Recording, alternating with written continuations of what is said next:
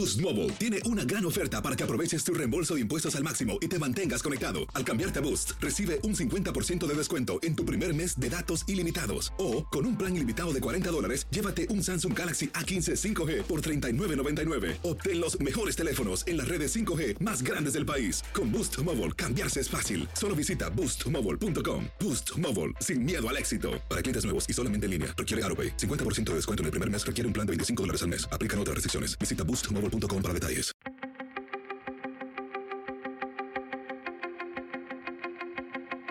Temas importantes, historias poderosas, voces auténticas. Les habla Jorge Ramos y esto es Contrapoder. Bienvenidos al podcast. Pudiéramos estar frente al anuncio de una cumbre fracasada. Déjenme contarles, en junio en Los Ángeles se va a realizar la cumbre de las Américas entre todas las democracias del continente americano. Aquí hay que enfatizar la palabra democracias.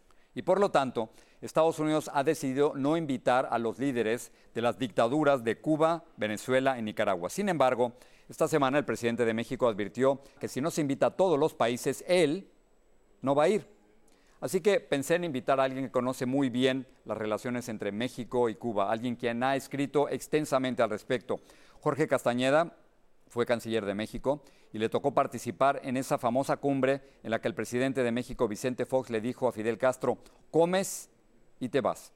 Encontré a Jorge en París. Jorge, gracias por estar aquí con nosotros. Gracias, Jorge, es un honor. Si alguien conoce de cumbres y de la relación entre México y Cuba, es, eres tú precisamente. Y antes de comenzar la entrevista, me hablabas de toda la experiencia que tienes al respecto.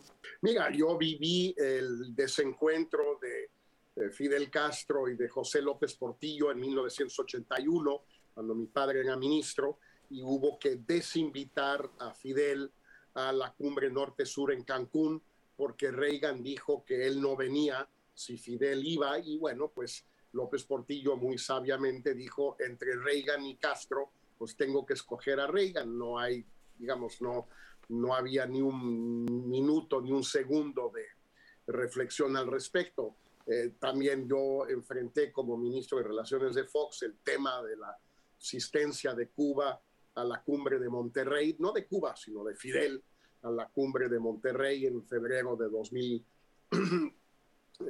de, de, 2002 y bueno, pues también fue complicado porque eh, primero Fidel no dijo que venía, luego anunció dos días antes que sí, luego se le trató de pedir que se portara bien, eh, se enojó porque se le pidió que se portara bien, como si siempre se portara bien, más bien siempre se portaba mal. En fin, es un problema y yo entiendo muy bien el dilema en el que se encuentra el presidente Biden eh, ahora eh, ante la alternativa de invitar a Cuba, Díaz Canel, a la cumbre de las Américas en Los Ángeles en junio o no invitarlo. Muy bien, ah, antes de entrar con Biden, déjame preguntarte sobre el presidente Andrés Manuel López Obrador. Él aparentemente está tomando postura junto con tres dictaduras, Cuba, Nicaragua y Venezuela. ¿Por qué lo hace? Así es, Jorge, son tres dictaduras y está tomando esa posición. Lo hace yo creo por tres razones. Primero, por su simpatía real, sincera, auténtica eh, por el gobierno, por la dictadura cubana, por Díaz Canel, por Raúl Castro, por la revolución cubana. Siempre ha sido, ha tenido esa simpatía, esa afinidad con la dictadura cubana no la había manifestado tanto antes, pero desde septiembre del año pasado, cuando invitó a Díaz Canel a México, salió del closet eh, López Obrador y ya hizo público su eh, amor, su cariño, su admiración por la dictadura cubana. Esa es una razón. Una segunda, en mi opinión, es que el presidente Biden siempre le ha caído medio mal, medio gordo a López Obrador no lo quiso felicitar después de la elección, no quiso ir a Washington durante un tiempo, no quiso hablarle a Biden, en fin, no es una relación cómoda y esta es una manera de desquitarse con Biden, digamos, de picarle el ojo a Biden. Y en tercer lugar, Jorge, al presidente López Obrador de México no le gustan las cumbres, no ha ido a ninguna del G20, no ha ido a ninguna de las iberoamericanas, eh, no le gustan. Eh, fue a la de Canadá y Estados Unidos de Washington porque la cumbre de los tres, o sea, López Obrador, Trudeau y Biden duró como una hora. Lo demás fueron dos reuniones bilaterales. No le gustan, no se siente cómodo y por lo tanto este, esto le ha servido como pretexto para no acudir. López Obrador, tratando de explicar su posición, dijo lo siguiente, vamos a escucharlo. Él tiene una visión que yo respeto, pero no comparto. Tiene todo el derecho de no ir a la cumbre de las Américas si no quiere. Pues no es que no quiera, es que en qué quedamos. ¿Vamos a respetar la independencia de los pueblos o no? Pero lo que está pidiendo es que inviten a la fiesta a matones, torturadores, censores y represores. El que esté libre de pecado, que arroje la primera piedra. Que aquí ya nos consideramos jueces supremos ¿Qué, gana el presidente López Obrador con esta postura, Jorge? Particularmente en México, donde hay millones de personas que no quisieran que México se pareciera a Cuba y donde algunos sospechan, él ha dicho que no es cierto, de que él pudiera tratar de extender su mandato después del 2024, algo que ha negado varias veces. Bueno, yo creo que sí quiso, es mi opinión, quiso extenderlo, pero sabe supo que no podía y eso no es algo que vaya a suceder. Yo creo que su militancia de Morena la gente, los cuadros, los militantes, los activistas de la vieja y nueva izquierda mexicanos son muy procubanos, Jorge, son castristas, siempre lo han sido y lo siguen siendo, y López Obrador lo es, y a ese sector de la sociedad mexicana le va a caer, le cae muy bien esta postura de López Obrador de básicamente chantajear a Biden, si no invitas a Díaz Canel, yo no voy es un poco como un niño chiquito, pero bueno, pues los niños chiquitos también le caen muy bien a alguna gente, son, pueden ser encantadores los niños chiquitos, ¿no? Déjame preguntarte sobre Biden. ¿Es esta una, una reunión ya fracasada? Hasta el momento el presidente de México ha dicho que no va, el presidente de Brasil, el presidente de Bolivia y pudieran sumarse, por supuesto, muchos más. Mira, yo creo que una cumbre de las Américas sin Brasil y México aunque sea por razones completamente distintas, pues sí es un fracaso. Y si a eso le sumamos algunos países más, Bolivia tal vez, Honduras tal vez, los países del Caribe, algunos de los países del Caribe también, pues yo creo que sí es un fracaso. Es un fracaso, es una cumbre, el fracaso de una, la cumbre de un fracaso anunciado, eh, porque todo esto era muy previsible. Y el presidente Biden y su equipo debieron haber sabido que estos dilemas se les iban a presentar y pues yo creo que no actuaron en consecuencia.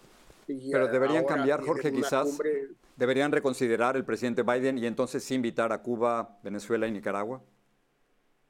Pues mira, Jorge, aceptar el chantaje de López Obrador creo que sí sería un poco indigno de un presidente de Estados Unidos no porque México sea poca cosa, sino porque un presidente de una gran potencia no debe aceptar el chantaje de nadie y si lo hace se va a debilitar internamente de una manera monumental, porque hay que recordar que finalmente eh, el presidente Biden no invita a Díaz Canel, no invita a Cuba por razones de política interna principalmente, que tienen que ver con el estado de Florida, tienen que ver con la elección para el Senado eh, en noviembre en el estado de Florida, con la reelección o no del senador Marco Rubio, evidentemente, y bueno, si el presidente Biden cediera al chantaje de López Obrador e invitara a Díaz Canel, pues yo creo que se debilitaría muchísimo internamente. Dudo que lo hagan, no tengo la certeza, pero lo dudo. Y, termino con esto. ¿Qué pierde López Obrador o qué pierde México al no ir a la cumbre?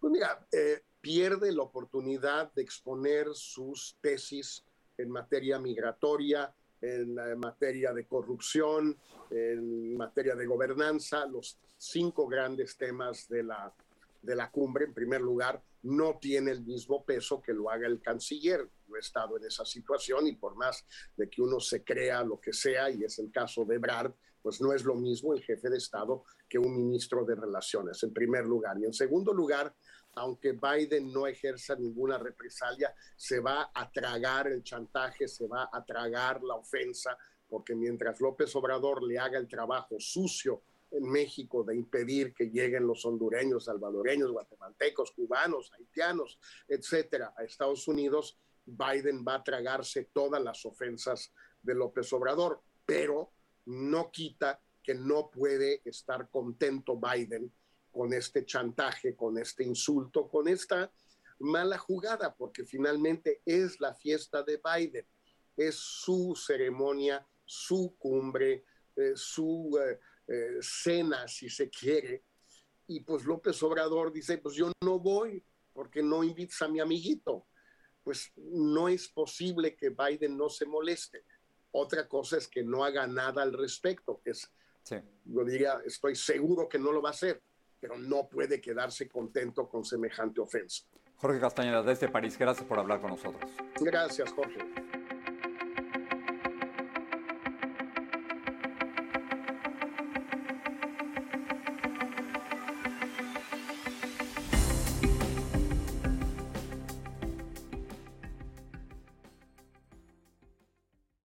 Boost Mobile tiene una gran oferta para que aproveches tu reembolso de impuestos al máximo y te mantengas conectado. Al cambiarte a Boost, recibe un 50% de descuento en tu primer mes de datos ilimitados. O, con un plan ilimitado de 40 dólares, llévate un Samsung Galaxy A15 5G por $39.99. Obtén los mejores teléfonos en las redes 5G más grandes del país. Con Boost Mobile, cambiarse es fácil. Solo visita boostmobile.com. Boost Mobile, sin miedo al éxito. Para clientes nuevos y solamente en línea, requiere AroPay. 50% de descuento en el primer mes requiere un plan de 25 dólares al mes. Aplican otras restricciones. Visita boostmobile.com para detalles.